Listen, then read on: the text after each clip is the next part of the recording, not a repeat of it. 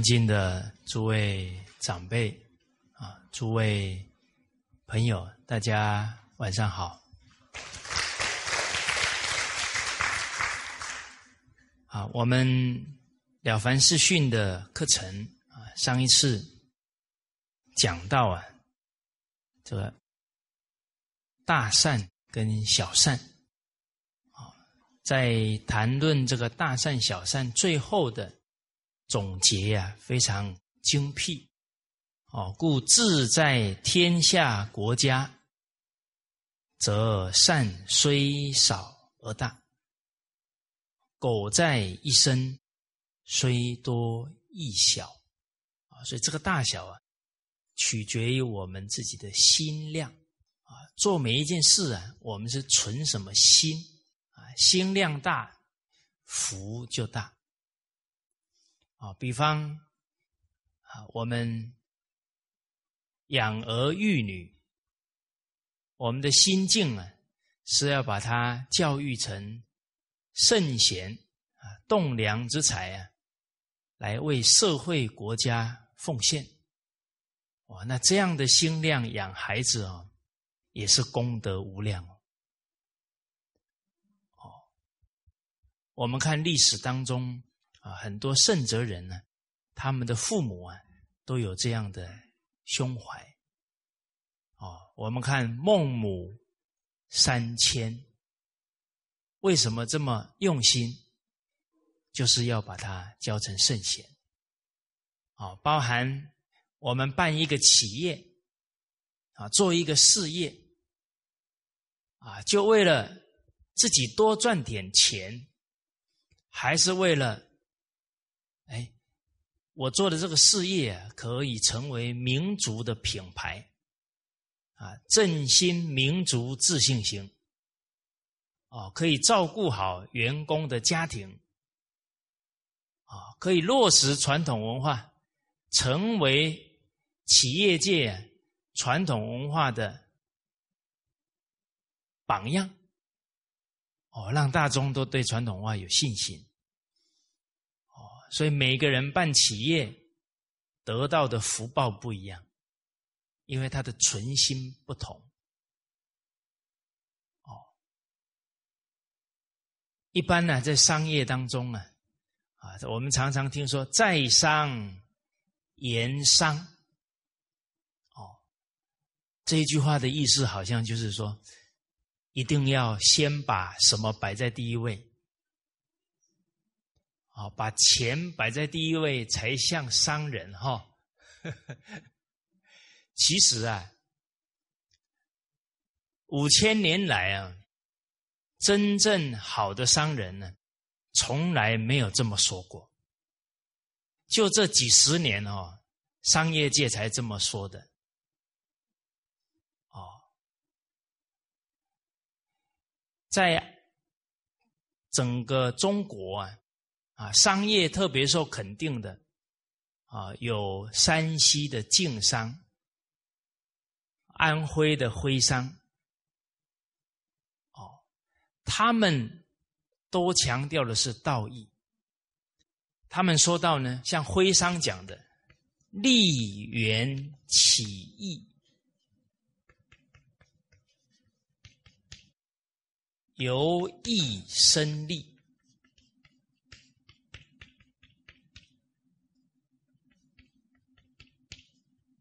意在立先，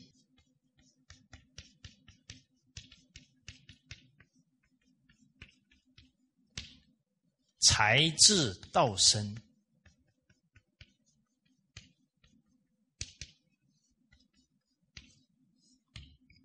这个是老祖宗的教诲。老祖宗重视道德，所以各行各业都出圣贤。因为都把道德啊用在每一个行业，哦，所以在教育界，孔子是代表啊至圣先师，啊，在政治界，尧舜禹汤文武周公是代表，啊，在医学界，啊孙思邈华佗这一些人都有圣贤的胸怀，都有慈悲的心肠，各行各业哦，包含商道，都是出圣贤。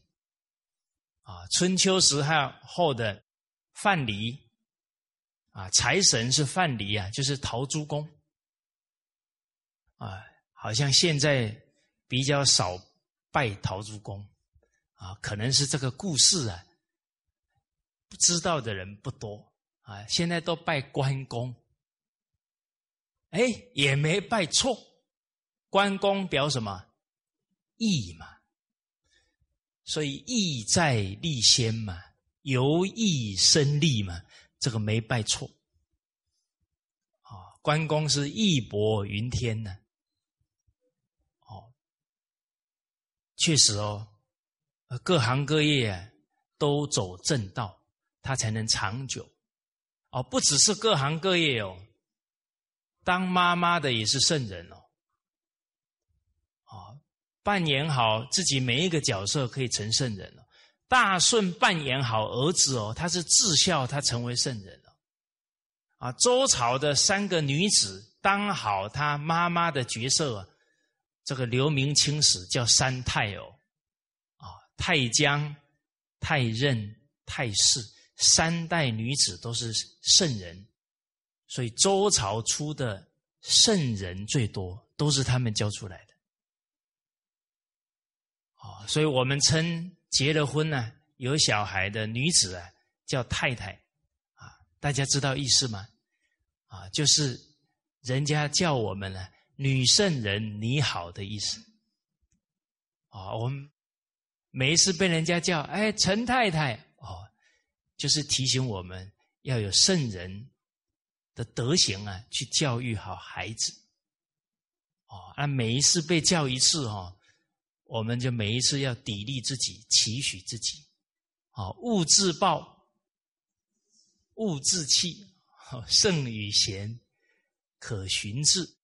那也不枉啊，我们的祖先呢，留下来这么好的榜样。啊，又透过这个榜样呢，有这样的称谓啊，来提醒我们整个民族的女子。哦，您看这个用意啊，多么的有智慧，又爱护后代子孙。哦，那在现代啊，商业界我也见到很多确实啊有道的企业家。像江苏苏州啊，固德集团，他的董事长，吴念博董事长，啊，我很幸运啊，这一次到斯里兰卡，啊，从第一天呢到离开呢，啊，都是跟吴董事长住在一起，哦，所以我常常就可以给他挖宝。哦，那他确实啊，是真的是没有自私自利的心。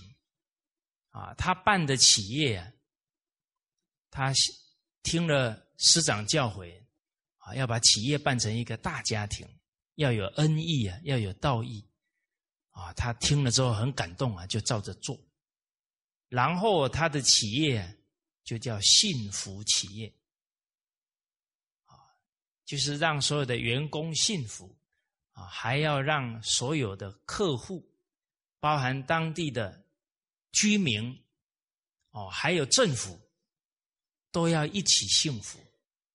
而且呢，参观过他的企业啊，他们做的很好啊，去学习的已经一千多间了。啊，这个一千多间呢，应该是三个月前的数字。我看现在可能不止了，哦，我跟这个吴董事长联系的时候，啊，他们都在忙着接待，因为很多认同传统文化的都来他这里啊参观学习，连韩国非常知名的在企业界很有影响的新范式，哦，都找他呢到韩国去演讲，啊，整个韩国企业界。很多重要的人物啊，都跟他见了面了，对他企业经营啊这一份呢道义的存心啊，啊，照顾好员工啊，让他们的家庭人生幸福啊，都非常感佩。啊，像他们公司的孕妇啊，啊，吃饭的时候都有特别加菜，哦，都都特别注重啊。他们的健康营养，哦，所以我看他们公司的孕妇接受访问的时候说想多生几个，哦，这个时代哦，人都不想生孩子啊，到时候老人化会比较严重，哦，所以他们这一份爱心啊，啊，让这一些怀孕的同仁呢，胎教做得很好。哦而我们想到大学讲的修身齐家治国平天下，不是理论哦。啊，吴董事长没有私心，所以他深修。啊，他这个企业是一个大家庭，他家企。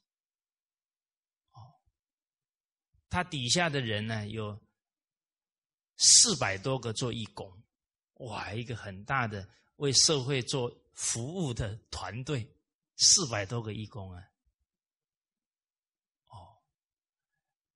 这治国啊，他做很多服务社会的事，再加上全国有一千多个企业跟他学习，这个功在国家。现在韩国还有国际间的公司都向他学习，这是平天下，让所有企业界的都重视道义啊。不要争权夺利啊，这个世界才会安定啊！所以这个是办企业都能志在天下国家。哦，那当然，吴董事长还有他的团队功德无量啊。不过还有一个人的功德更大，大家知不知道是谁？啊，吴董事长的妈妈，是不是？他培养这个孩子啊，所以古人很懂啊。一个国家的栋梁之才，他的父母父亲去世了，每一年都用这个大夫大官的礼祭祀他的父亲。这个告诉天下的人说，这一个人为国家栽培了一个栋梁之才，每一年都祭祀他。哦，所以古人这个文化都是饮水思源呐，知恩报恩，啊，所以慎终追远呢，明德归厚。这个追远就是恩德再远呐，都不会忘记。每一个人都念恩呐，这个社会当然人心就厚道啊。哦，就像东汉时候。皇帝呀，派使者啊到印度啊，带回来很多啊佛家的经典教诲啊。当时候有一匹白马啊，这几万里跋涉啊，最后把经书啊载回来啊，载回来以后啊累死了。所以第一座寺院叫白马寺。哦，所以我们东汉的祖先呢，连马的恩德啊，都希望呢长久的纪念，不要忘了这个本。啊，连对马都这么感恩，更何况是对父母、对自己有恩的人。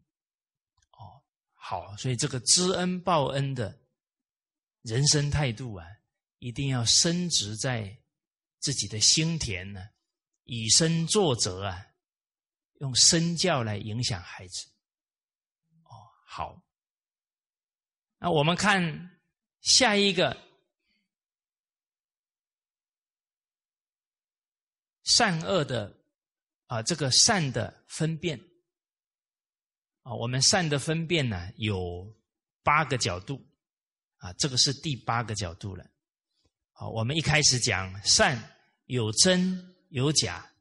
有端有曲，有阴有阳，有是，有非，有偏，有正，有半，有满，有大，有小，啊，最后呢，有难，有易。何谓难易呢？先儒为克己，须从难克处克将去。儒家很多啊，先哲们呢，都说到啊，克服克己的功夫，要从什么呢？从最难的习气呀，去克服，去下功夫。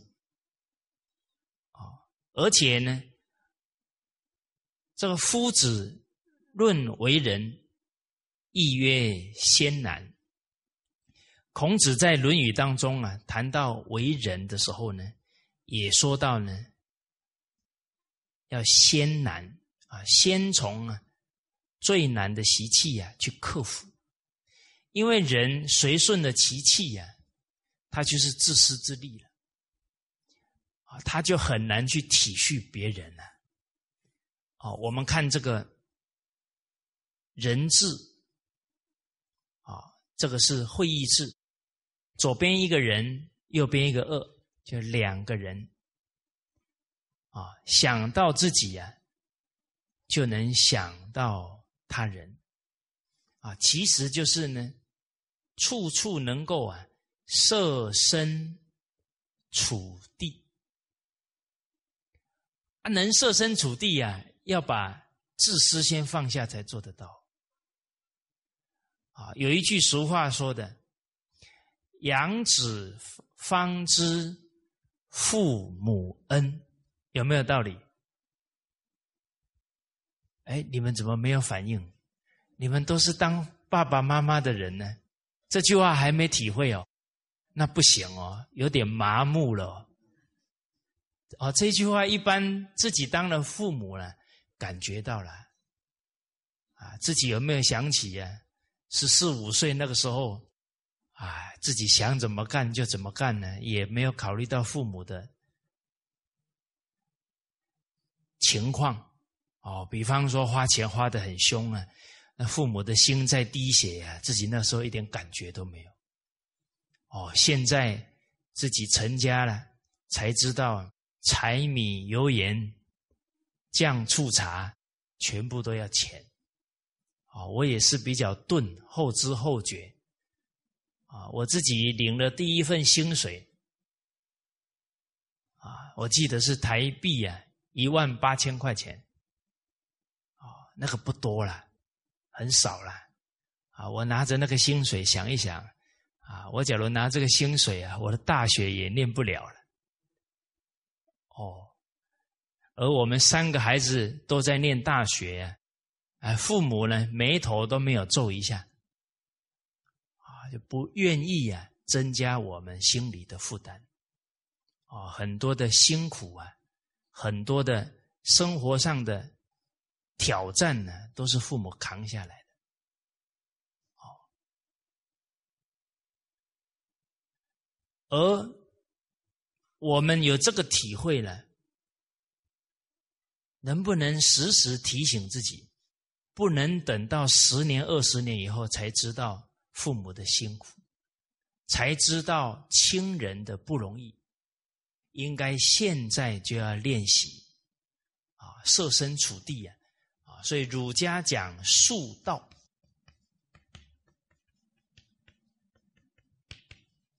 这个术。如其心，啊，你能感同身受，慢慢，你时时能够体恤别人呢，慢慢就契入人道，啊，仁爱的大道，所以孟子讲啊，抢速而行，这个抢就是一开始啊，不断提醒自己，要设身处地，不能只站在自己的。立场上跟自己的感受去思考，啊，求人莫近焉。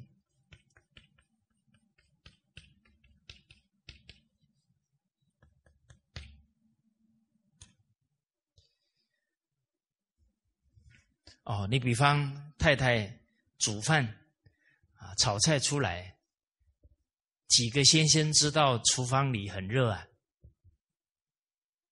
啊，那除非自己去炒一段时间呢，就知道了。哦，啊，不知道的时候呢，炒出来啊，有时候嫌东嫌西的。哦，所以当太太也不容易哦，忍耐的功夫要很强。啊，有的先生不能够体恤呢，闲了一二十年，最后终于罢工了。你自己煮。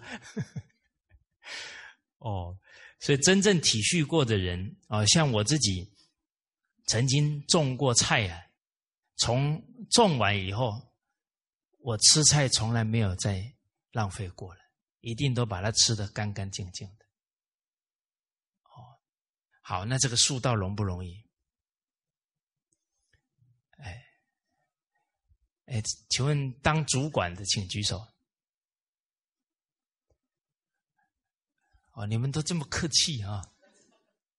大家看呢，我们在做下属的时候啊，看着那个主管怎么都没事干。哎，这个也不对，那个做的也不好哦，批评的很厉害哦。突然自己升官了，升到主管的位置，哎呦，真不是人干的事情。哦，所以要常能换位思考啊，真的不容易。啊，所以这个术啊，要什么？要勉强自己，时时哎。我在他的立场来思考事情，就批评就不会这么刻薄。哦啊，不然真的人没有醒察到这一点哦，越批评人呢，越傲慢越刻薄就不好。啊，有两个老太太啊，在一起谈话，其中一个唉声叹气啊，哎呀，我命真不好啊。我那个媳妇啊，都把家里的好东西呀，往他婆家拿。啊，我今天老拍面啊，啊，老了才歹命啊，啊，那另外这个朋友啊，两个老人嘛，哎呀，你真可怜呐，真可怜呐，哎，看开一点吧。哦，接着呢。这个可怜的人呢，就问对方呢：“啊，你最近怎么样？”“哎呀，我最近很好啊！我女儿啊，嫁出去以后啊，都把好东西呀往家里拿。你看他当下也没有觉得不对啊，不好啊。人这个 自私放不下啊，啊，占人家便宜都都觉得没什么，啊，吃了一点亏就跳起来了。”哦，好，所以这个先难呢，要放下自私自利啊，念念为人着想啊，确实不容易。哦，但是也唯有能够念念为人想啊，才能扩宽我们的心量，才能是真正有福的人呐。处处只想自己的人，决定没有福气的。你说现在这个人很自私，还挺有福的，那是他祖宗留给他的，他迟早要花光的。哦，所以看事情不能看得太短浅。哦，好。刚刚讲这个难易啊，啊，在佛门有讲到啊，贫穷不思难。他已经很穷了，再叫他布施啊，确实有难度。他生活都很困难了，你还叫他布施，好像要割他的肉了。但是这么难还做得到啊？上天降给他的福报就非常大，而且非常快。啊，我们接下来啊，经文当中有举到例子，哦，比如。江西苏翁舍两年景德之素修，代偿官营，而全人夫妇。啊，江西这个地方啊，有一个苏老先生，这个翁就是比较上了年纪的人，他刚好啊从事私塾教育，那教书本身收入就不是很多啊。他在湖广一带啊教了两年的书，那这些家族啊家庭的家长啊给他的供养啊，这两年呢。景德的这个供养就是素修啊，给老师的供养。他两年了啊，约着呢，同样是江西的这些教书先生呢，一起坐船呢回家，回江西去。结果在路上啊，因为中国有很多大河啊，他们坐河回家。哎，刚好啊，中途休息啊，登岸散步，听到一个妇女啊，哭得很凄凉。他就问她，到底什么缘故？啊，她说我丈夫啊，欠了官家十三两，结果呢，拿我去偿还了。我假如离开了。我的这个孩子啊，没有我的哺育啊，必死无疑啊！所以，我悲痛啊，难以控制啊。那当然，这个苏翁听到这里啊，这恻隐之心啊，就升起来啊。他不能见死不救啊，他马上啊，就安慰这个女孩啊，不是安慰这个女子啊。说你不要担心啊，我们船上啊有很多同道，都是我们都是江西人啊，都是在教书的啊。我们呢每个人出一两啊，你的事情可以解决。他就赶紧啊赶回来呢，给所有的朋友讲，哎，大家出一两啊，他现在。这么痛苦，甚至都有自杀的倾向了，啊！大家发发慈悲心，结果一个人也没有应他，因为赚的又不多啊，离家这么久了，大家也都不肯拿出来，结果他也没有办法狠心说不管，他就把两年的。供养啊，全部都给他啊，帮他解决这个问题。结果呢，离他们家还有九十公里啊，他所有身上的财物全部都没有了。结果旁边的朋友就骂他：“活该啊！谁叫你管闲事啊？”就说说这些风凉话了。啊，有一些比较有良心的呢，也可怜他了，啊，找他一起来吃饭，因为他没钱呢。而且呢，这个苏翁啊，很厚道，在哪里呢？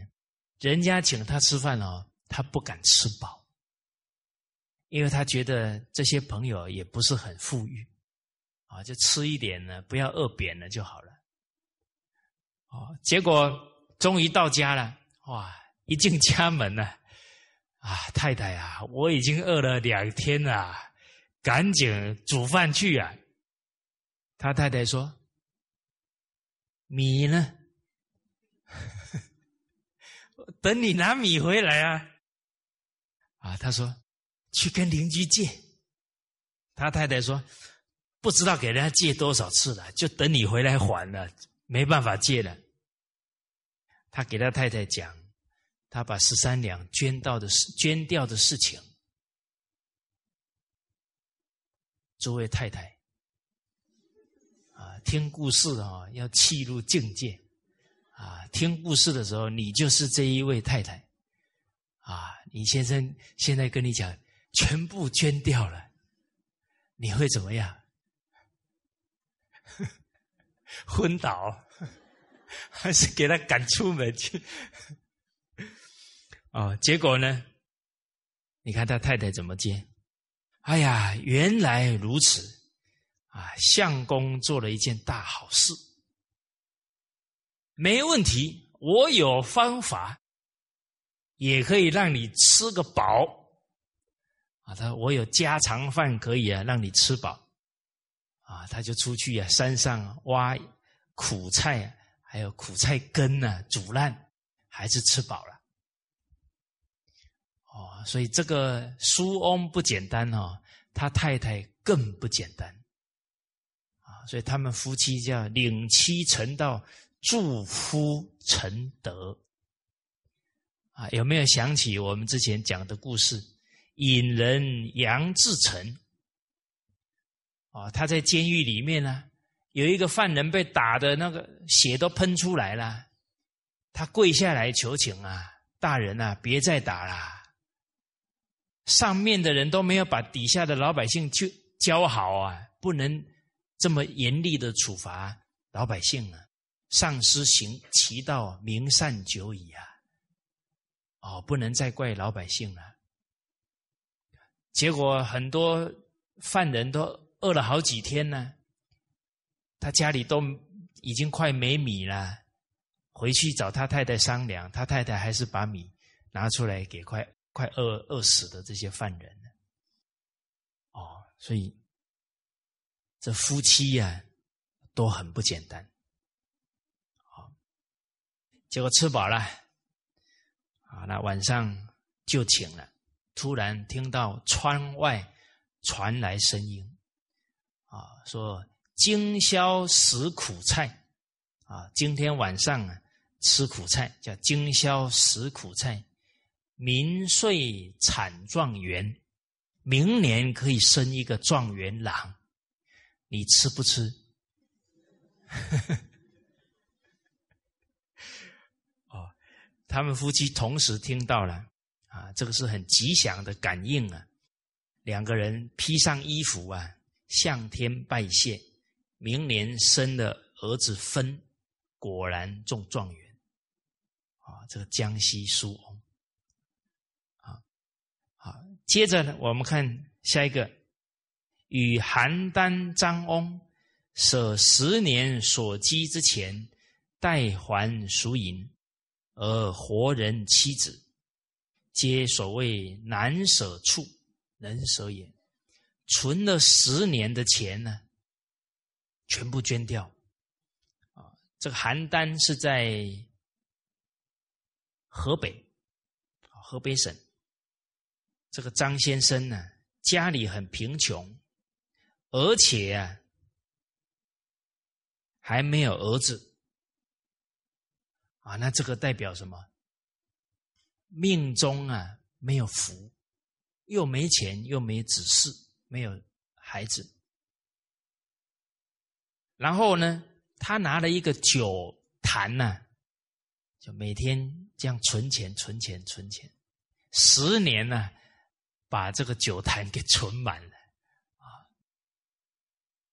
结果刚好啊，他的邻居呀。欠的钱，啊，要拿他太太呀去抵这个钱呢。而他的三个孩子都很小，假如他的太太真的离开啊，可能这三个孩子啊很难养得活。啊，这个张翁看了之后啊，很不忍心。啊，他有一个动作很可贵啊，乃摩珠。夫人，他找他的夫人商量，这是对夫人的尊重。哎，有时候我们做好事哦，哇，很激动，自己就去做了，都没跟另一半商量。夫妻是同体哦，啊，哎，我高兴就好了，反正是好事嘛。啊，他假如不愿意做了，他不就没善根呢？哦，这个不对的哦。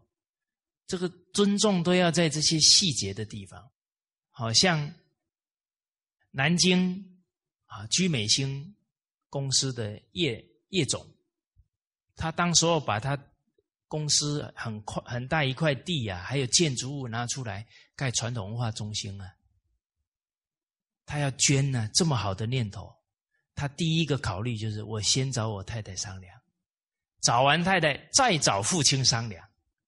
啊都理解了，都支持了，他才去做。最亲的人都应该处处能设身处地，能尊重对方。哦，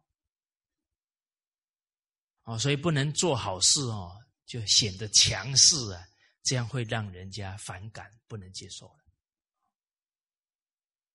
哦，所以这些夫人都不容易啊，看到自己的另一半有道德啊，都全力支持他。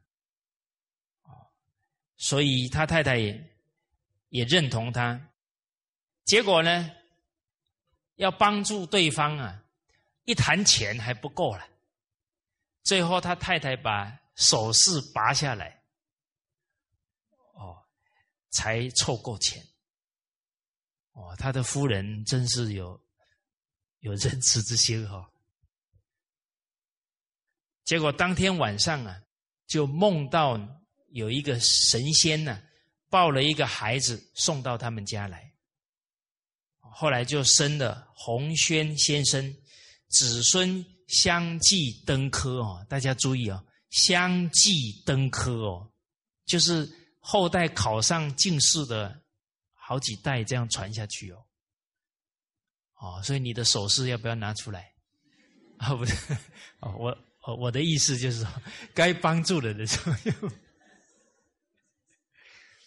啊，好，所以这个叫难舍处能舍，啊，都是所有的积蓄拿出来，啊，接着呢，我们看到如镇江靖翁，虽年老无子，不忍以幼女为妾而还之灵，此难忍处能忍也，故天降之福亦厚。所以越难的事情能做到，上天降的福铁定是越厚啊！所以容易的事福没有那么大，难的事福就厚。这个镇江在江苏啊，镇江好有一个靳先生呢，他五十岁了呢，还没有儿子。因为古人呢，他很强调不孝有三呢，无后为大啊，都希望啊，能够有好的子嗣啊，啊，继承祖先的血脉。他也是教书在金坛这个地方，他的太太啊，看他五十岁了，他也觉得，哎呀，再没有为他这个。进家生孩子，他觉得也过意不去呀，他就卖了自己的首饰啊，跟手镯，然后买了邻居的女孩，啊，来呀当先生的妾。结果他先生回来了，太太呀就都帮他打理好了。哦，还倒了酒啊，在这个房间里面，哦，然后就告诉啊他先生，哦，然后意思就是呢，帮他找好啊，这个当他的妾，然后告诉先生讲到啊。我年纪比较大，可能呢没有办法生育了。啊，这个女子也很善良，啊，我把她买来呀做你的妾，或许呀可以延续呀进门的血脉。哦，那他先生这个读书人也很老实啊，听了脸都红了。哦，然后呢，这个太太怕丈夫不好意思啊，她就。出去了，哦，就把先生呢跟这个年轻的女子啊留在房里啊，他还把他锁起来，哦，他太太还把他锁起来。结果呢，没一会啊，突然听到声音，他先生从窗户跳出来，他把门锁了，他先生从窗户跳出来，然后啊，对着他太太讲：“哦，这段话我感觉是感人肺腑。”他对他太太讲：“说你这一份心意啊，非常的深厚。不读啊，不只是我感恩你啊，我历代祖先呢都感恩你。好，但是呢，这个女女子啊。”小的时候啊，我常常抱她，我我他我是看着他长大的啊。他小的时候，我就常常祝福他呢，希望他嫁个好人家啊。我现在这么老了，又有病，不能娶她，对不起我的良心啊，也对不起她。哦，所以这个读书人呢，不愿意违背自己的初心啊，啊，也不愿意啊，让耽误了对方的人生呢。啊，啊虽然他们是付了很多钱把它买过来了，哦，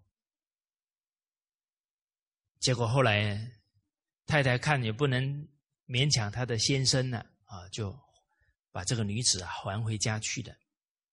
哎，结果奇迹出现了啊！他太太呀就怀孕了啊，明年呢就生了个孩子啊，叫贵啊。当然呢，他爸爸五十一岁才生他，那是贵子。十七岁啊就考上举人，又连结就是马上接着又考上进士，十几岁就当就考上进士了。而且当了宰相，哦，这个叫什么？难忍处能忍，能忍什么？忍住自己可能会断的指示呢？忍住女色当前呢，还是能保持他的初心？这个都是很不容易的啊！所以天降之福啊，以后。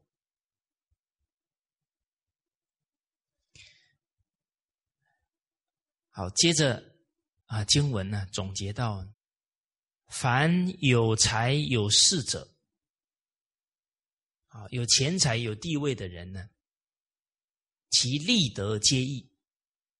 哦，你有地位的人，他影响的人群多啊，啊，他有一个善的行为，他有一个善的决策，受益的百姓就多了。哦，就像袁了凡先生。啊他在当县长啊，他那个县很大，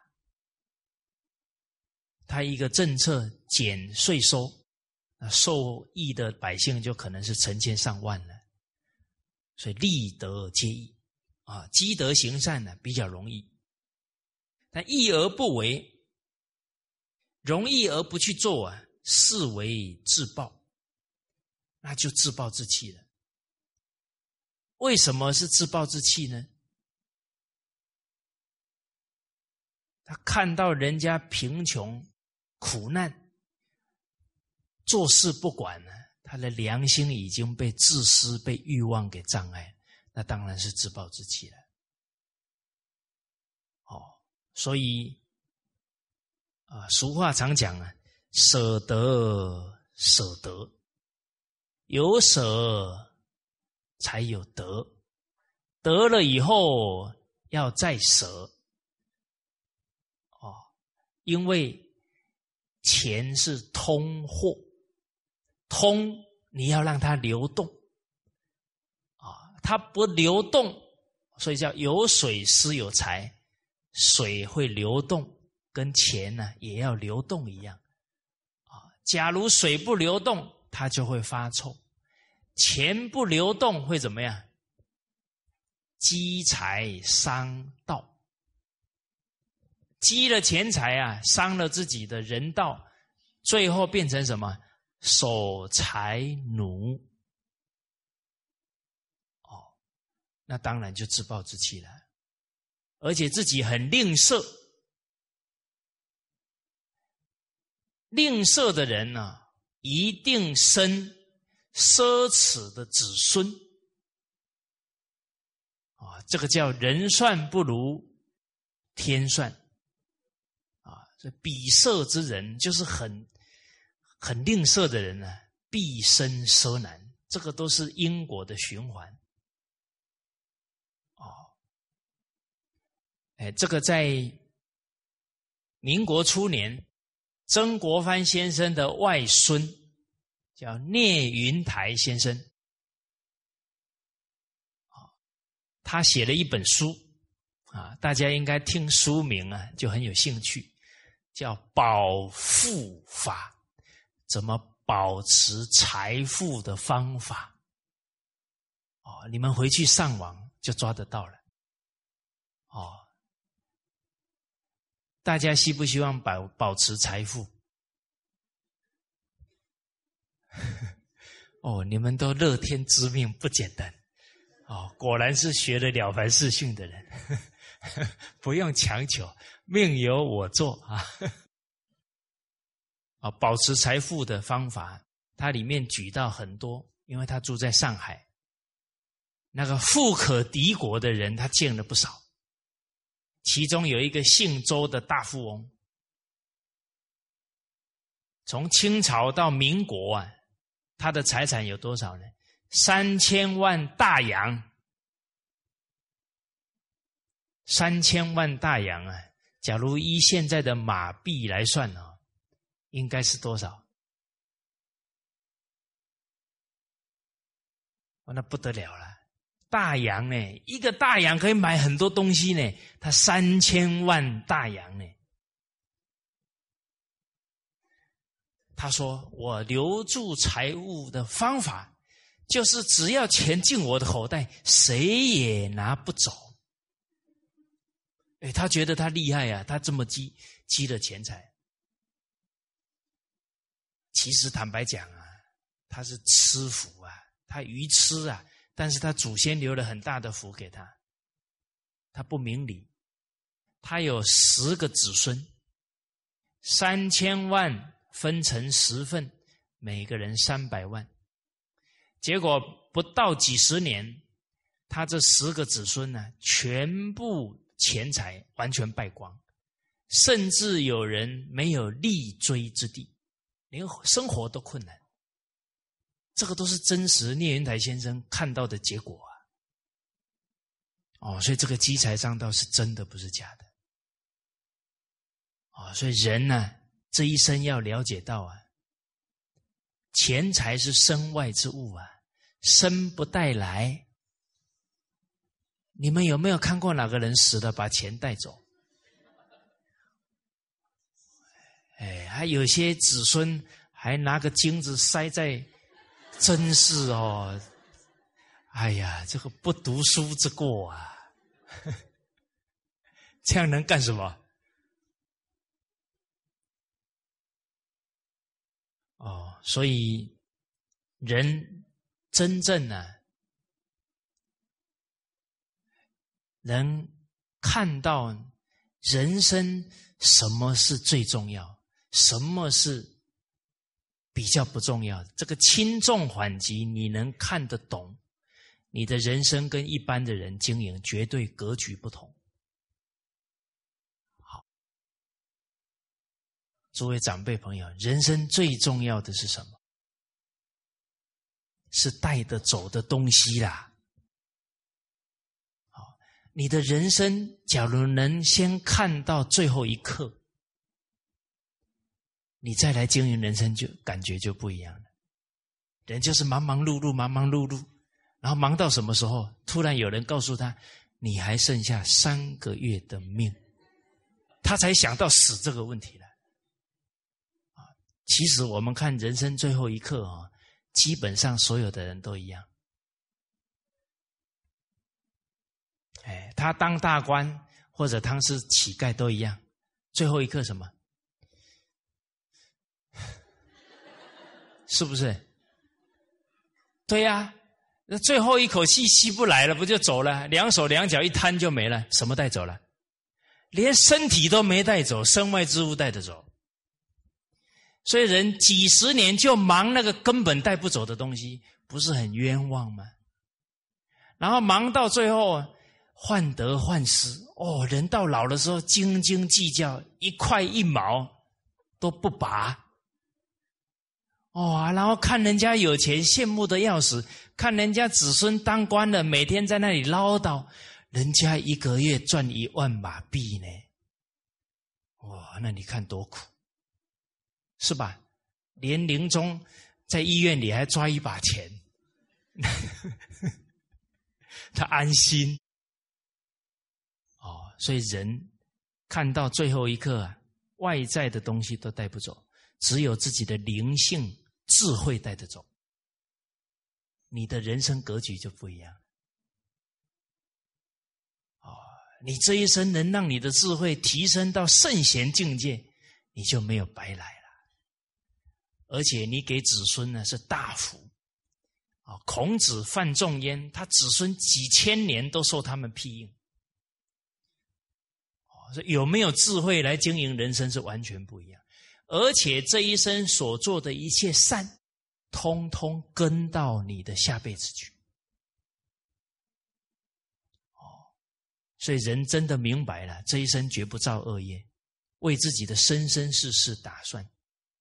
啊，《三字经》讲的“窦燕山有一方，教五子名俱扬”，他活到八十几岁呀。啊有一天晚上洗了澡，跟亲戚朋友打打招呼，啊，欢欢喜喜跟他们说我要走了。讲完，坐在椅子上，头一点就走了，升天去了。那走得多自在啊！诸位长辈朋友，现在大部分的人怎么走？啊，你有没有见过说？拜拜，一个都没见过吧？哦，但是有人真的办到了，啊，真的办到了。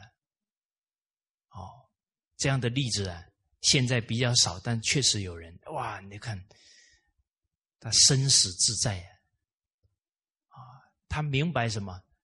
身体不是我啊，灵性才是我。啊这个身体是个工具啊，不要变成负担。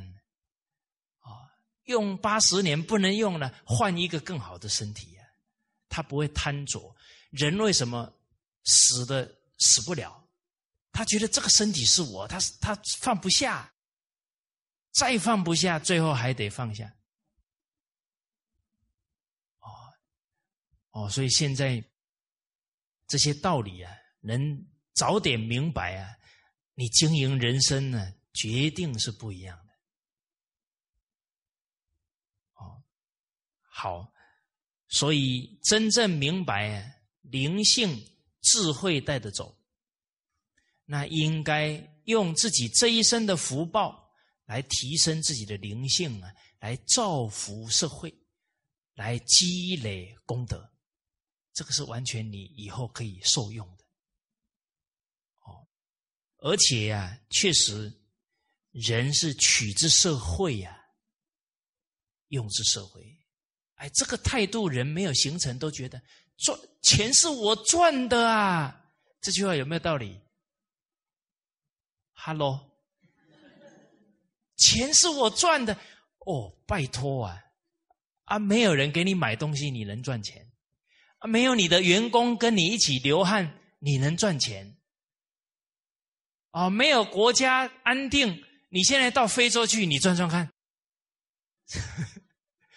现在那么多人饿死了，你还每天可以安居乐业？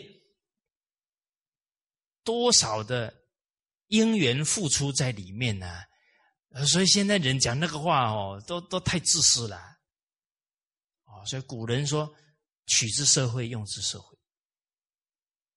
哦，而且我们也是一天的需要啊。请问有多少个行业在帮助我们？你没有算过哦。你一起床，闹钟是人家卖卖的呢，是不是？棉被也是人家做的呢。哦，你还有蚊帐也是人家做的呢。啊，你站起来那个地也是人家铺的呢，有没有？再来，你要照镜子，镜子也是人家做的。你那自来水，自来水公司也是人。啊，那请问大家，你从今天睁开眼睛到现在，有多少个行业服务过你了？是啊，那怎么我们从这个社会当中获得的福报，也应该要用之社会呀？怎么可以都变成自私，把在手上呢？啊好，啊，所以这一句呀，“义而不为，是为自暴。”这个功利社会啊，一百个人当中啊，绝大部分的人都在心性堕落，很可惜呀。这一辈子当了人呐，天地人是并列三才，结果搞成守财奴，搞成欲望的奴隶。冤枉啊！就变自自暴自弃了。哦，贫贱作福皆难。他贫穷没有地位啊，要去造福比较不容易了，比较困难。但难而能为，师可贵。很难，他却能尽力去做，所以非常难能可贵。好，我们前不久讲到的两文钱，他身上就只有两文钱。他全部布施出来，啊，最后入宫富贵，当了王妃，啊，这个也是难而能为，哦，那包含前面讲的十个善行，很多也都是不容易，哦，还都请其所有啊去帮助人，所以很可贵，啊，天降之福亦厚。那从这八个角度啊，来分析什么才是正确的善。其实从根本上看呢，就是从他的存心去判断。啊，心量大就大善，心量小小善。啊，心里面完全的无私，它是真善。它是正端，它是端的善，不是取的善。啊，这个念头里面夹杂任何自私自利，那它就不是真善，它是假善，它是趋善的。啊，从根本上看呢，看它的存心。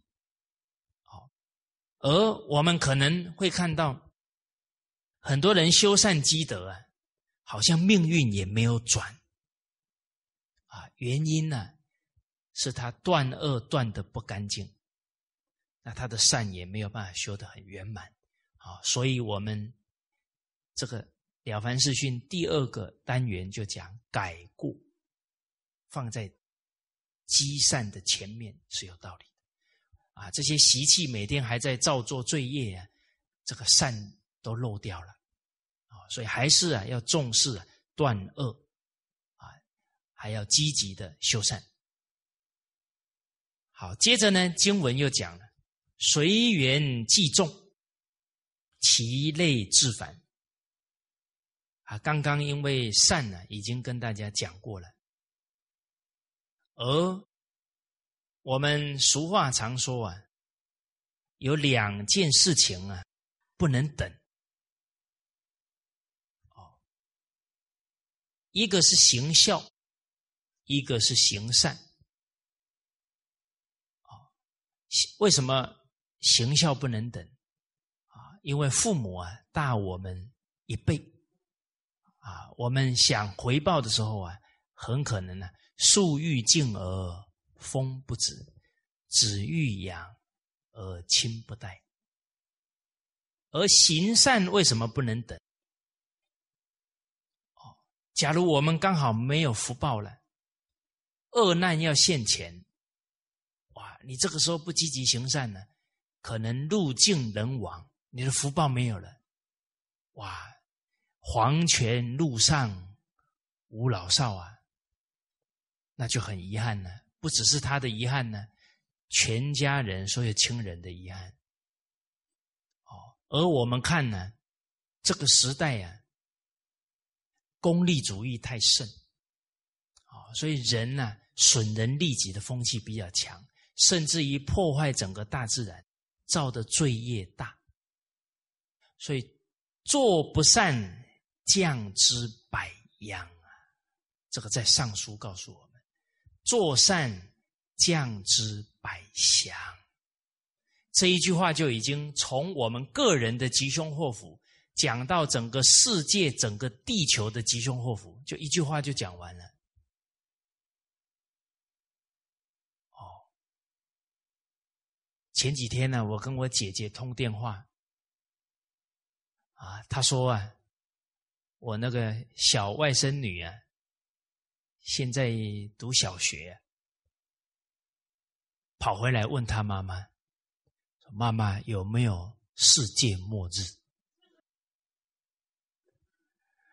啊，因为现在很多科学界啊、宗教界啊、啊一些预言呢，啊啊都有在谈。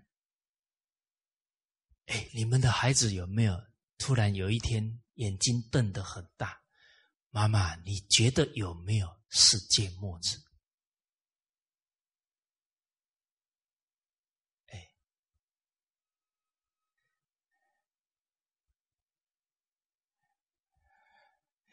你们要时时要 stand by 这些答案呢，啊，不然你突然被问了，不知道怎么回答。哎，这些问题哦，问的时候都是教育孩子非常好的时机呢。好，我就跟我姐讲，我说你可以呢，对着孩子讲，你觉得呢？哦，哎，有时候你一个设问呢，让孩子去思考啊，啊，那当然，你这么一设问呢，你也不能让他在那里想了十分钟想不出来，都快想疯了哈。哦，你看他想啊想啊，没想出来，啊，都可以随着孩子的反应啊，去跟他交流引导。你接着可以跟孩子讲，你知不知道灾难是怎么来的？那孩子只看到一个结果，在那里害怕嘛？啊，所以觉悟的人都是从原因去下手去防止嘛。迷惑的人不明理，他就被这些结果吓得要死啊。再大的灾难，有些人。幸免呢？哦，那那些人为什么幸免？那又不是跟老天爷抽签抽到免死啊，免灾，那他就他就没事了。哦，所以人世间没有一件事是偶然的，一饮一啄啊，莫非前定哦。所以老祖宗这句话就可以讲给孩子听了：做善降之百祥，做不善降之百。啊，真正积德行善的人，他不会有灾祸。啊，所以俗话讲，在道中，即不在劫难当中。哦，那借由这一个机会，你可以引导孩子：啊，人的傲慢感地震。贪心感水灾，愚痴感风灾，嗔恨心脾气大感火灾。这个地球上哦，很多人脾气很大，所以温室效应很严重，温度越来越高啊，冰山都融化了，却不知道天下的安危跟我们的修养有关呐，心念有关呐。所以，近代量子力学家他已经研究出来了。啊，我讲这一些，虽然老祖宗这么教啊，现在科学证明了，现代人都学过自然科学啊，学过牛顿定律啊。你给他讲一些道理，他不能印证。他说：“你拿证据来。”对什么事都先怀疑啊，他不相信啊。可是这几千年来，我们炎黄子孙都不怀疑，刚好我们这个时代的人怀疑了。那没办法了。幸好科学家研究出来了。啊，像日本江本胜博士做水试验，水是物质啊，人的意念好，它结晶的很漂亮；意念不好，它很丑陋啊。哦，那量子力学家讲的更彻底，量子力学家的开开山鼻祖啊，哦，普兰克先生。是爱因斯坦的老师啦，够分量吧？哎，你们不认识爱因斯坦吗？你们要认识哦，不然会被孩子笑哦。这学科学的人，他不没有不认识爱因斯坦的哦。爱因斯坦的老师就是专门研究量子力学的。他们这个量子力学最后讲，他把物质哦。哦，你今天一个东西一直分分分分分分，分到原子、分子，再分分分，小到什么程度？一根头发的一百亿分之一，头发那么细啊，一百分之一，分分分分到最后最小叫什么？小光子，不能再分了，再分发现什么？根本没有物质，是意念产生的幻象。所以人的意念产生物质现象。所以既然意念变现物质现象，那意念改变了，哪有物质不改变的道理？哦，那量子力学这这个认识很重要哦。所以这个地球坏了有没有救？哎，你们信心很足够。你人意念一改，他的命、国家、世界的命运就改。什么时候可以改？灾难发生前一秒都可以改。哎，这从理论上讲是绝对做得到。啊，我举一个例子给大家。他在灾难的当天行善改了，啊！现在科学时代不举例子，人家不信。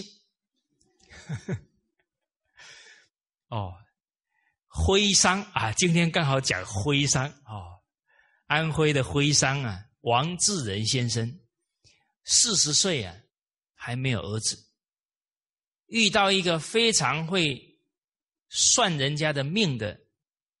一个相士，他一看他印堂发黑啊，哎呀，你数月内啊，当有大难呢，可能过不了这一关了。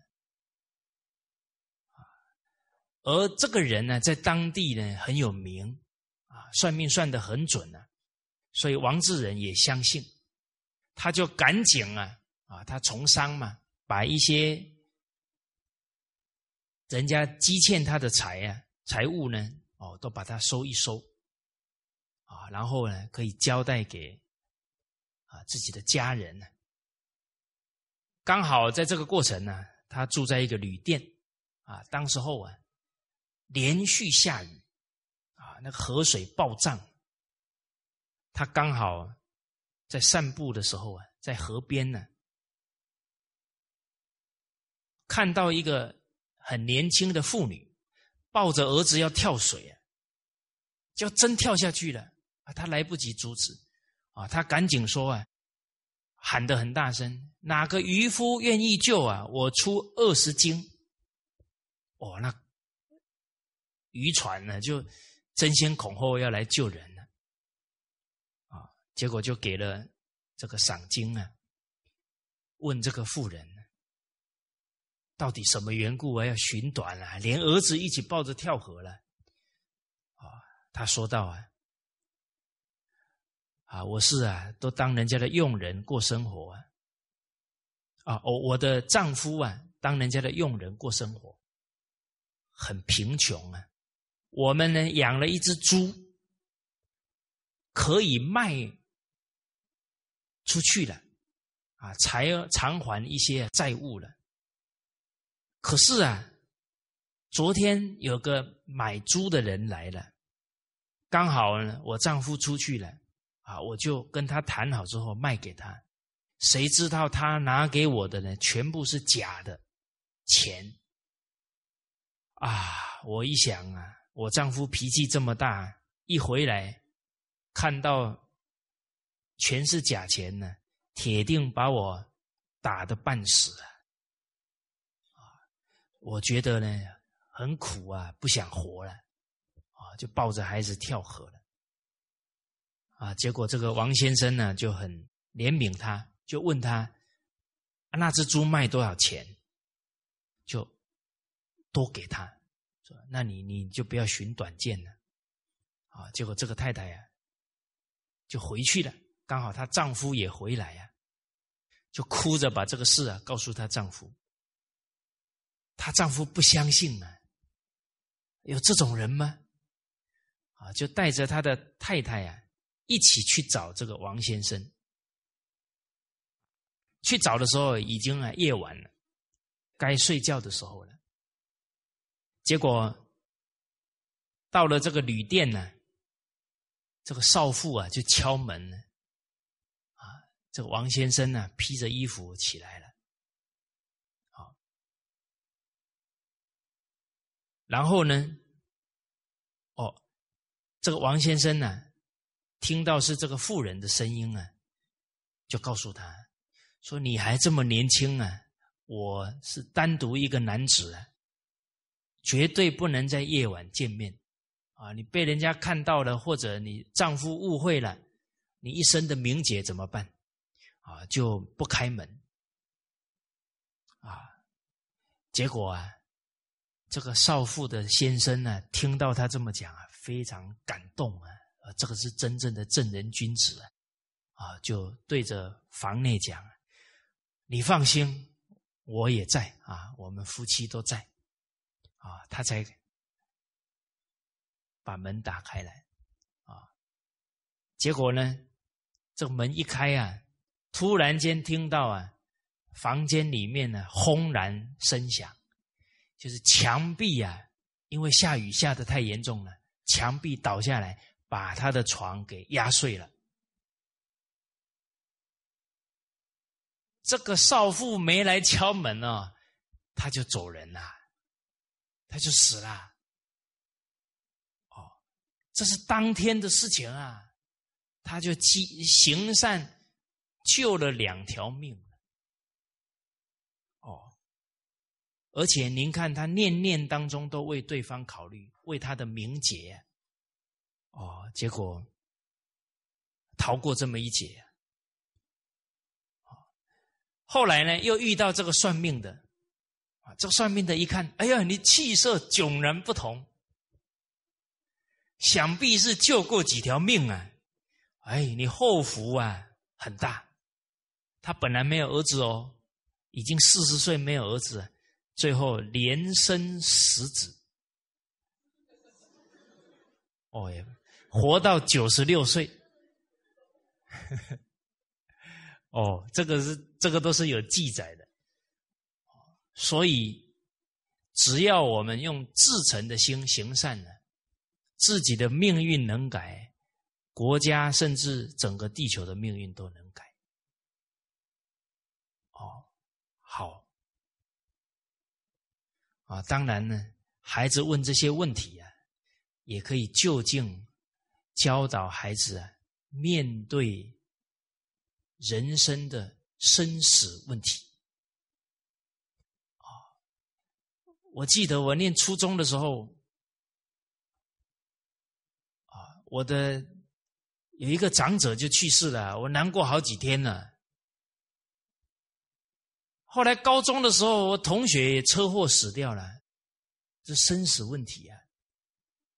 啊，这每一个人人生都会面对的啊，所以要提醒孩子。身体是工具，坏掉不能用了。哦，是身体死了，人的灵性是没有生死的。这不是我讲的，孔子讲的。哎，我讲的你们不相信啊？啊，孔子在《易经》讲的，精气为物，由魂为变。游魂就是人的灵魂嘛，啊，让孩子从小有健康面对生死，不会畏惧生死，啊，而且要懂得行善不能等。再来，面对重大的变变故、灾祸现前的时候，人的心一定要定，不可以恐慌。要从容应对，啊，才能帮助自己呀，才能帮得到很多身边的人。哦，好，哦，那这个包含很多啊，一些重大情况出现，哦，在学校啊、家庭啊，都要懂得危机处理啊，都要有那个防灾演习呀。大陆零八年五月十二号汶川大地震，有一个学校啊非常严重，但是伤亡非常非常少，就是因为那个校长非常重视，所以他的学生训练有素，都幸免于难。所以每一个用心啊都有差别哦。好，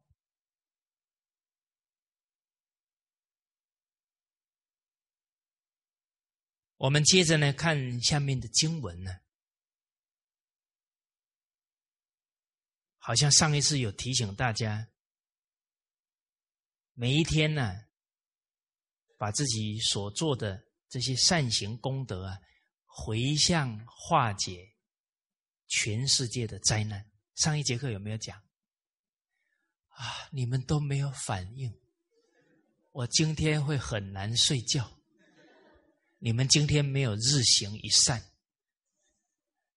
啊！上次有讲吧？君之一念，已在天下。这个福每个人都可以修啊！哦，啊，所以这个随缘即众，随这个缘分。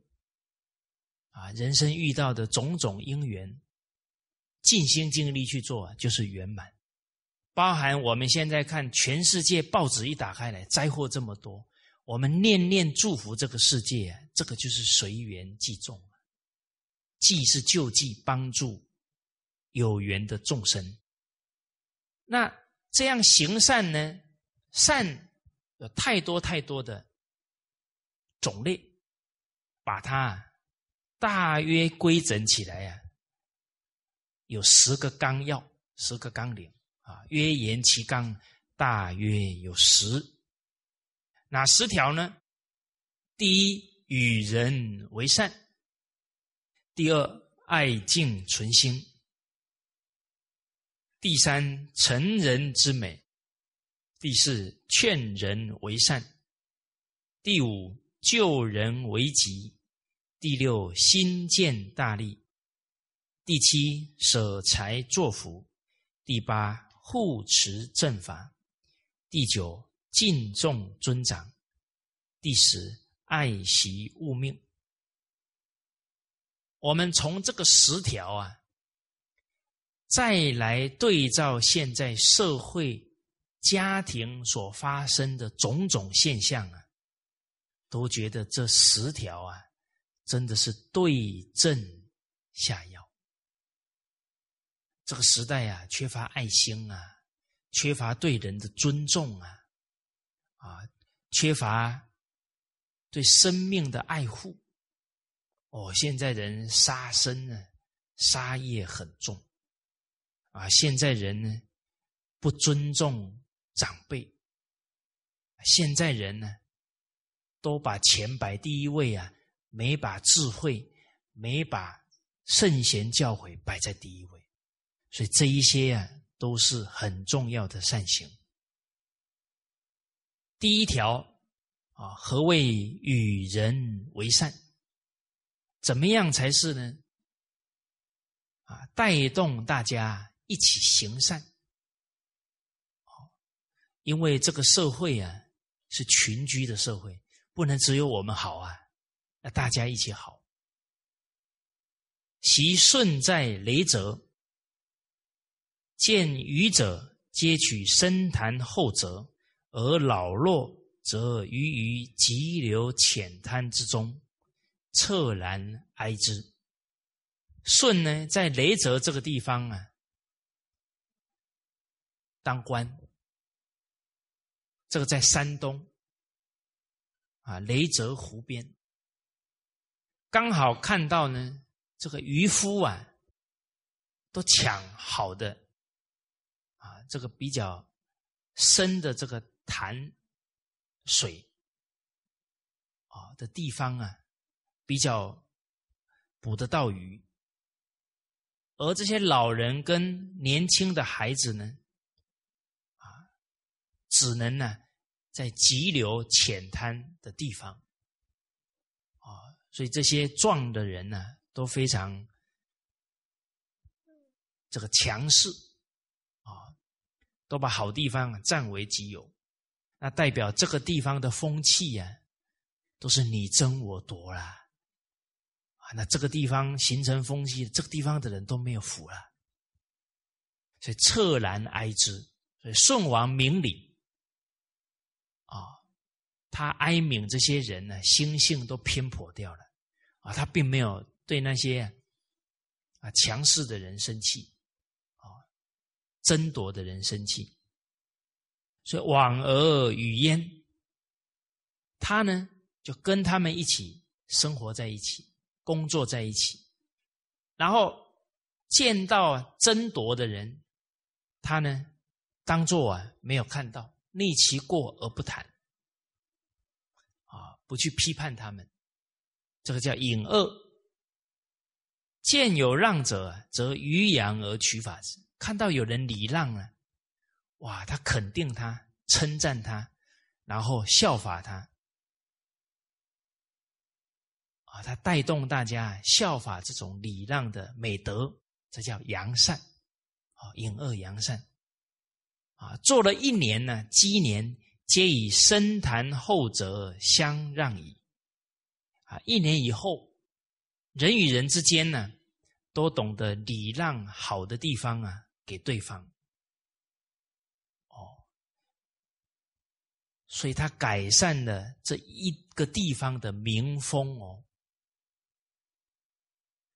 啊，所以夫以顺之明者，以顺的才智啊，啊，他的智慧，他这些道理他都很清楚啊，岂不能以一言教众人哉？啊，怎么可以不能用一这些话来教导众人呢？但他乃不以言教，而以身转之，他不用。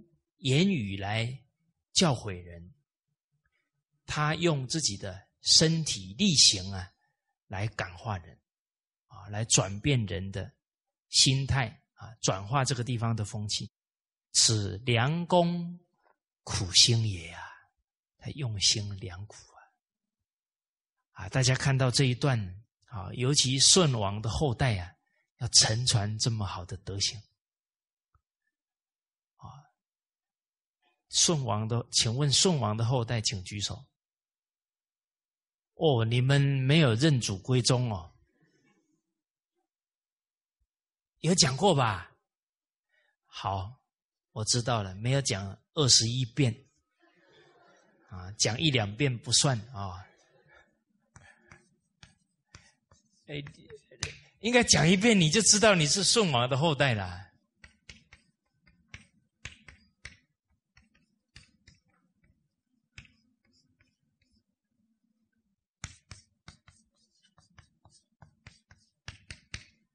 来，舜王的后代，请举手。哦，认祖归宗啊？有没有觉得头头顶有点发麻？接上了那个频道了。这个在《了凡四训》包含《论语》《中庸》啊、《孟子》啊，都谈到非常多孟子呃那个大顺的行持，他的优点太多了，要承传下来，也不愧为舜王的后代。而我们人生呢，也活了几十年了，看到这一句话应该有体会。现在这个时代的成人的世界，你用讲的能把人劝通吗？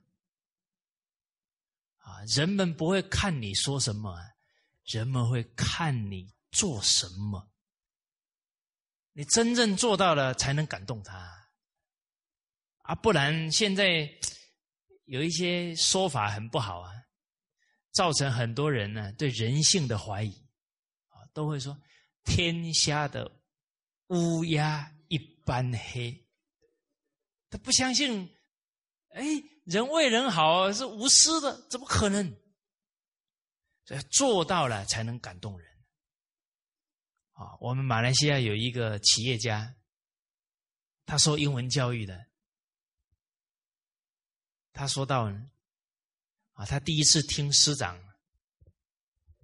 啊讲课，后来。亲亲身呢到现场去听师长讲课哦，他都觉得呢，这个世界上不可能有这种人，哎，他不相信啊，无私无我，他不不相信的，哎，结果那一次到现场听啊听啊，本来坐在后面呢，越听越前面呢，啊，最后是佩服老人家一生为整个国家民族啊，为众生呢。他佩服了，哎，最后他也尽心尽力在帮助别人，哦，所以叫做出来感动人呢，哦，